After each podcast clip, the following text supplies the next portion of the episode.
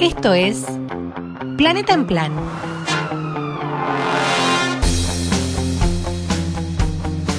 La columna ambiental de Javi Corcuera.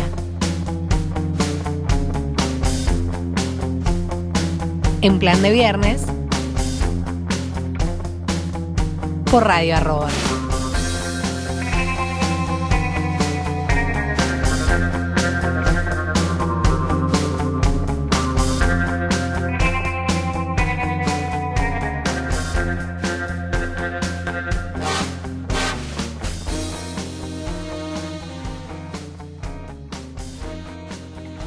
¿Cómo bien? Bien. Me alegra muchísimo. Bueno, hoy vamos a hablar del verde. ¿Pensamos en verde? Pensemos un poquito en verde, porque poner cada vez más verde en nuestras ciudades es parte de una estrategia global, mundial, para frenar la crisis climática. Pero hay gente que cree que se trata de plantar árboles en las veredas o poner más árboles en las plazas. Hay mucho más que eso. Las terrazas, los techos verdes, los muros vegetados, plazas mejoradas con especies autóctonas, calles que empiezan a aparecer en muchas ciudades con veredas permeables, vegetadas y que ayudan a mantener algo de la biodiversidad original y sobre todo amortiguan las olas de calor que se vienen en el futuro y las inundaciones. De a poco, la vieja tradición que tenían, por ejemplo, los tanos, los gallegos cuando llegaron a nuestro país y se instalaron en conurbano bonaerense de tener una huerta, fue entrando en las ciudades, se fue recuperando. Y también cumplen parte de esos servicios que, que planteé antes, ¿no? Pero hoy se agregan muchos otros servicios. El interés creciente en la producción urbana de alimentos surge ahora por razones de seguridad alimentaria, sostenibilidad ambiental y por una serie de beneficios sociales y hasta de la salud. En general, en todas las ciudades el cultivo de alimentos está aumentando. Como en su mayor parte es informal y está disperso en jardines, balcones, terrazas, patios, sabemos poco sobre la magnitud de esta revolución silenciosa. En las últimas décadas aparecieron en muchas ciudades redes de huertas urbanas. Esto es algo bien interesante, en las que se intercambian consejos, semillas, servicios. La conectividad del Internet las hizo explotar.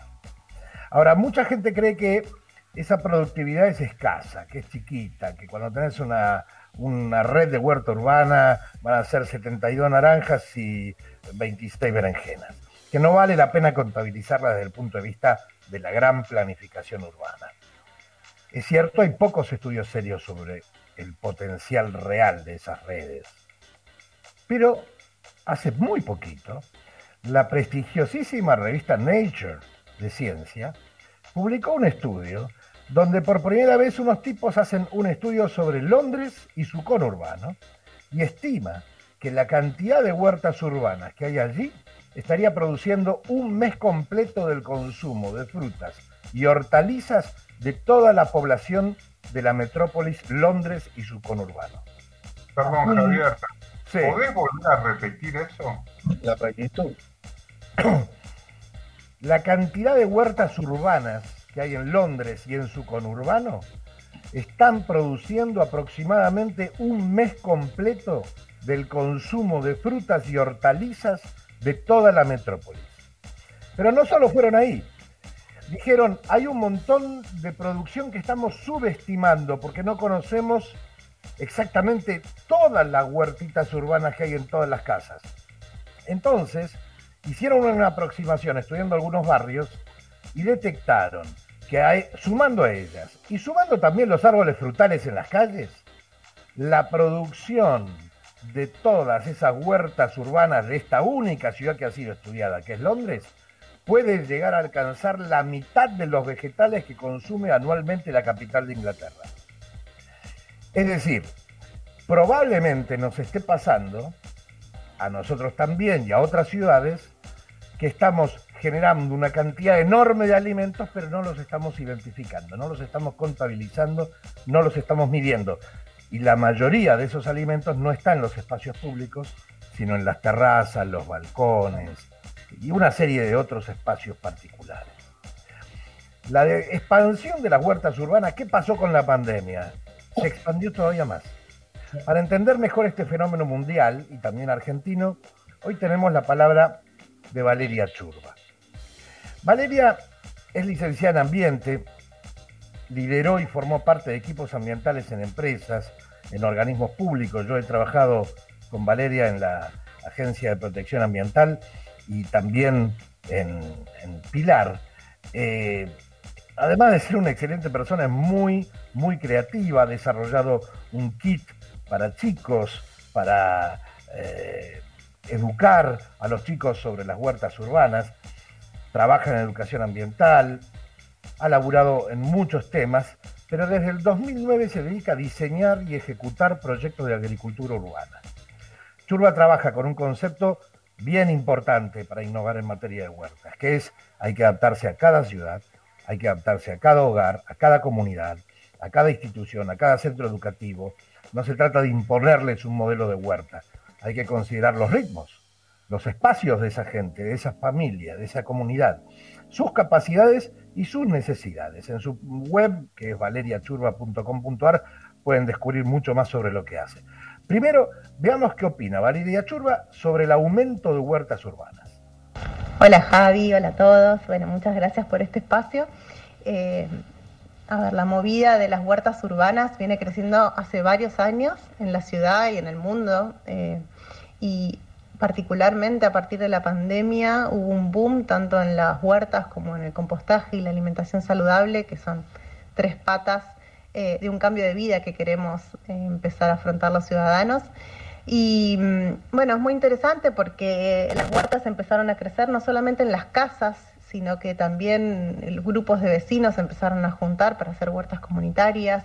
Las escuelas este año que volvieron a la, a la presencialidad eh, dejaron siempre un espacio libre en el patio para, poder empezar a cultivar junto a los alumnos, las empresas que le ofrecieron a los empleados eh, talleres para que justamente puedan eh, desde, desde el encierro poder conectar con la tierra a través de la huerta. Entonces la huerta no solamente se arma y se constituye como un espacio de producción de alimentos, sino como un espacio en el que eh, los ciudadanos podemos bajar el estrés, podemos conectar con la tierra, que hace tan bien, podemos empezar a vincularnos desde otro espacio. Así que es muy interesante la movida desde todos esos eh, puntos de vista.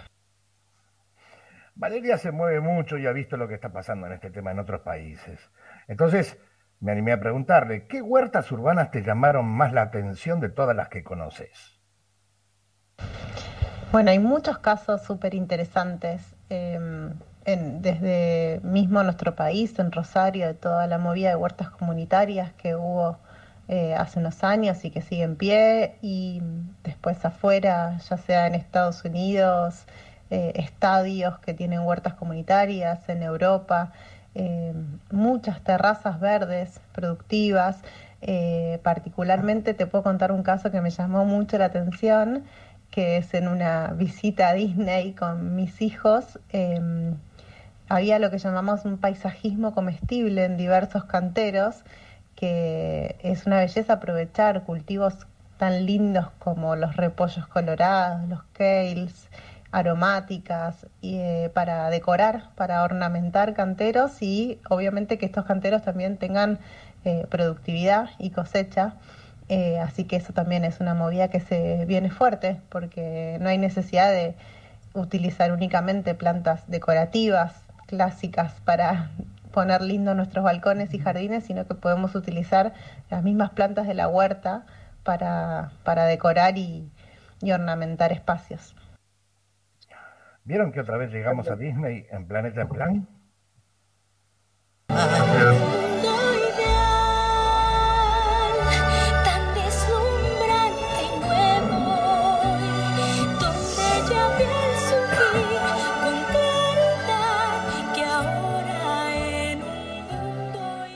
Bueno, en Londres ese mundo ideal empezó a ser realidad, al menos en algunas paradas de buses, que ofrecen plantas aromáticas a los pasajeros gracias al impulso de un estudio de diseño urbano y al trabajo de vecinos voluntarios. Ya instalaron tres de estas paradas comestibles, como les llaman, en la misma línea de colectivo, la 322, que es una línea del conurbano que llega al centro de Londres.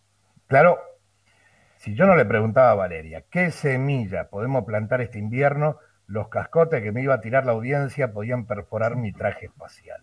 Entonces, esa fue la pregunta. Veamos qué dijo Valeria.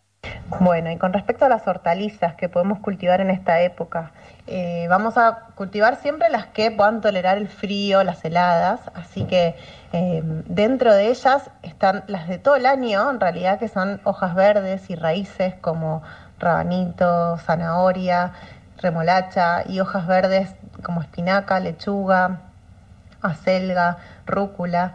Eh, esas van perfecto, incluso siempre las recomiendo porque son fáciles, son rápidas, eh, son ideales para los eh, principiantes, los que se están empezando a meter en esta movida de, de las huertas urbanas. Y después, los que tengan un poquito más de lugar y quieran incursionar un poco más, pueden probar con todas las que son las, coles, el repollo, el brócoli, coliflor, el kale, que está muy de moda también, que es re fácil y súper abundante en la cosecha. Y mm, después todas las leguminosas como arvejas y habas.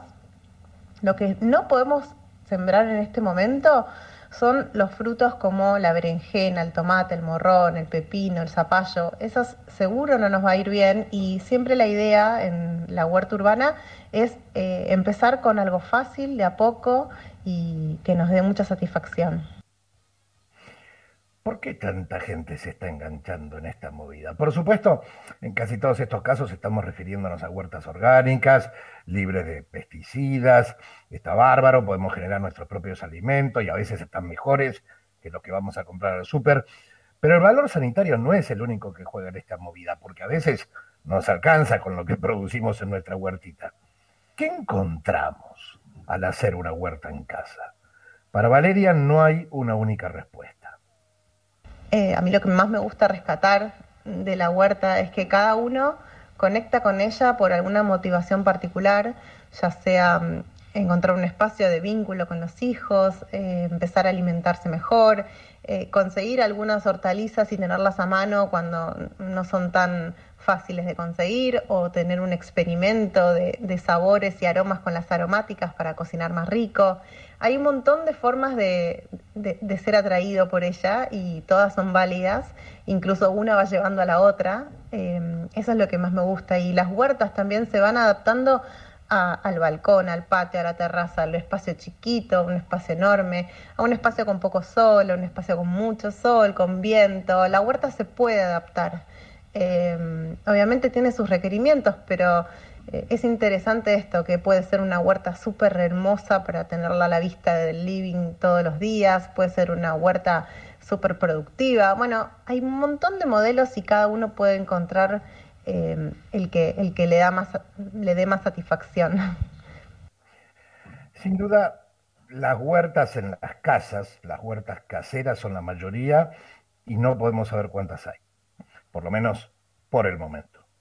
Pero ¿cuántas huertas urbanas habrá comunitarias, es decir, las compartidas entre vecinos? Sabemos, gracias a una red que existe de huertas comunitarias de Buenos Aires, que en la capital hay por lo menos 17 huertas comunitarias. En el mm. conurbano bonaerense la lista más o menos suma 23 huertas, 7 en zona norte, 10 en zona oeste y 6 en zona sur. Es muy posible que haya muchas más, obviamente. En el Facebook de la, de la red de huertas urbanas eh, comunitarias pueden encontrar información y actividades de las huertas capitalinas. Pero ojo, desde la web El Brote Urbano, que es de Joy Zaposki, que es otra, otra grosa en este tema, recomiendan contactar cada huerta comunitaria antes de visitarla, porque los horarios de actividad varían según las estaciones y las condiciones del día. Así que háganle caso a Joy siempre contacten primero antes de querer visitarla. No quiero dejar de cerrar la columna con una movida lindísima que se le ocurrió a Ludmila Medina, una técnica en producción vegetal.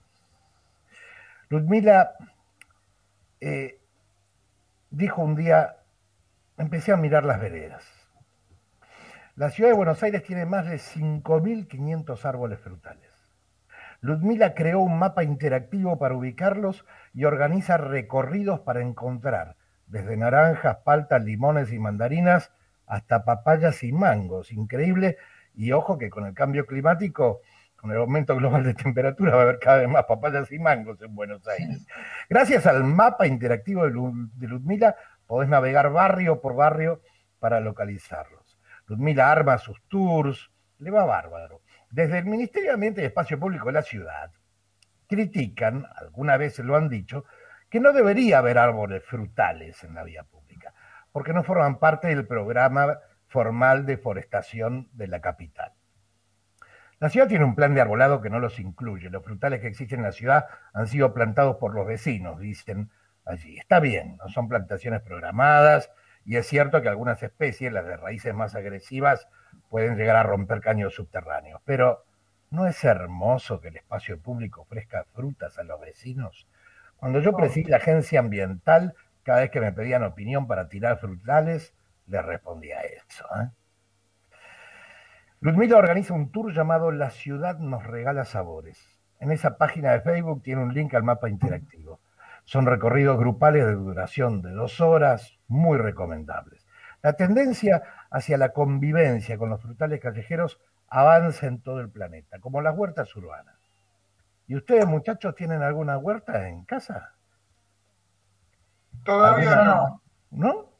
Yo tengo, yo tengo.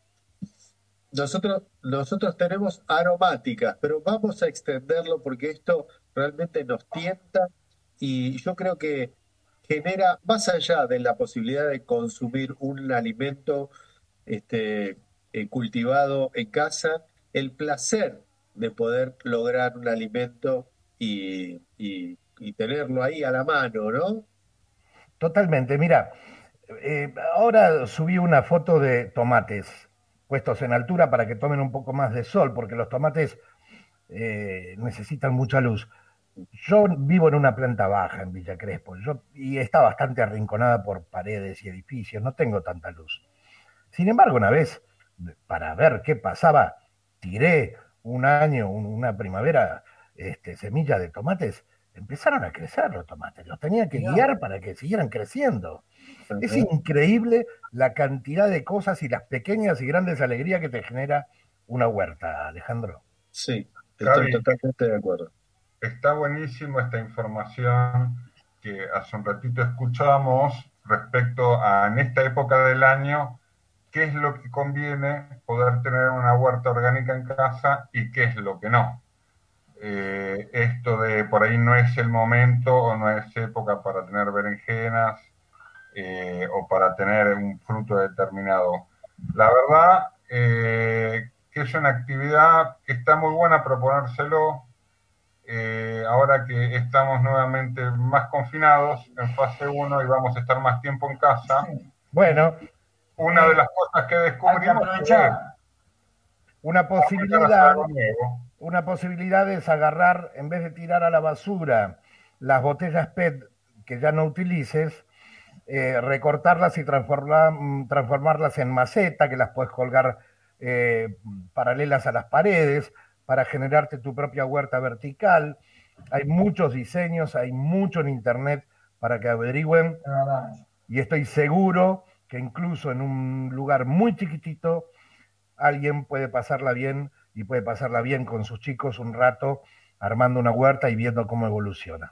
aparte, vamos al caso de lo que vos dijiste los tomates, ¿no? Que de golpe, en un lugar donde aparentemente no había tanta luz, empezaron a crecer. Eh, o sea que uno puede arriesgar y depende el cariño que le dé la energía, te lleva la sorpresa. Vos sabés, Tincho, yo opino que en la vida el que no experimenta nunca lo va a saber. Totalmente, sí, es verdad, es así. Tenemos hay, hay excepciones, pero bueno. Sí, bueno. Tenemos el trivia, ¿no? Sí, señor. ¿Cómo fue con, el, con la pregunta pasada? ¿Quieren que se las repita? Eh, igual, te digo algo, yo te voy a confesar que contaba con información de privilegio con usted, porque nos fuimos eh, escribiendo y lo, igualmente si, si no me hubieras pasado esa información lo hubiera pifiado. La pregunta era en qué ciudad del mundo ya se instaló un pasillo de aeropuerto que genera energía al caminarlo. ¿En Londres, en San Pablo o en Chicago? Esa era la pregunta, ¿se Yo acuerdan? me tiraba por Londres. Bueno, fue en Londres, es en el aeropuerto de Heathrow, uno de los aeropuertos de Londres. Así que felicitaciones, felicitaciones a los que creyeron que en esto los ingleses son más aventurados, audaces para investigar y empezar a probar con proyectos pilotos la energía piezomotriz. La Bueno, energía, evidentemente tuvo una seguidilla, pues también están experimentando en lo orgánico, en las huertas, que es todo lo que hablabas vos recién, hay como una movida a nivel sustentable bastante grande ya muy fuerte. Muchas ciudades europeas, Londres, Rotterdam, Ámsterdam, eh, una de las capitales del País Vasco, Vitoria, ha ganado muchos premios, hay- París, hay muchas ciudades europeas que están muy fuertes con esto. Bueno, y hacemos, dejamos la pregunta del trivia de hoy. Sí, señor. Esta, eh, yo creo que es más fácil. Yo me. ¿Qué fruto de árbol es el más usual para alimentarse en las calles de Buenos Aires? Vamos. ¿El limón, la naranja o la palta? Se la repito. ¿Qué fruto de árbol es el más usual, es el más común para alimentarse en las calles de Buenos Aires? ¿El limón, la naranja o la palta? Yo ya arriesgaría, yo ya arriesgaría, pero bueno, no la quiero tirar para No, hay que tirarla el viernes que viene, ahora no, ¿eh? Para no quemarla. La podemos subir en Instagram y que la gente Pero opine. le- lo les piense. puedo contar una historia sin decir qué es. Martita, Cuando yo era chico, mi mamá me mandaba con una bolsita de red a buscar ese fruto para hacer dulce. Bueno, Alejandro ya tiró una semipista de respuesta. Muy bien. Esperemos, al, esperemos al, al planeta en plan que viene. Viernes. Escúcheme, Javier Corcuera, esto Diga. es un mensaje para usted y el resto del equipo. ¿Pueden mirar a la cámara que sale una pic? Ahí. Una más va, ya está. Listo. Javi, como, como siempre, cada semana eh, nos encanta tu columna de Planeta en Plan. Gracias por producirla con tanto afecto, con tanto cariño, con, con protagonistas en cada rubro eh, del medio ambiente y es un honor. ¿Qué, Ale? Sí. ¿Existe la palabra placerazo? Sí, la, la inaugura. Sí, en el caso de Javier, sí, un, es un placerazo escucharlo a Javier todos los viernes. Muy amables, muy gentiles. No quiero pensar lo que me va a costar esta, esta cuenta.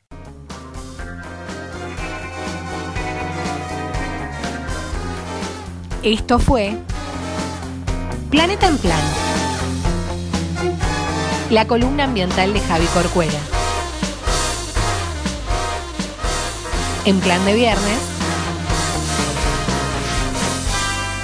Por Radio Arroba.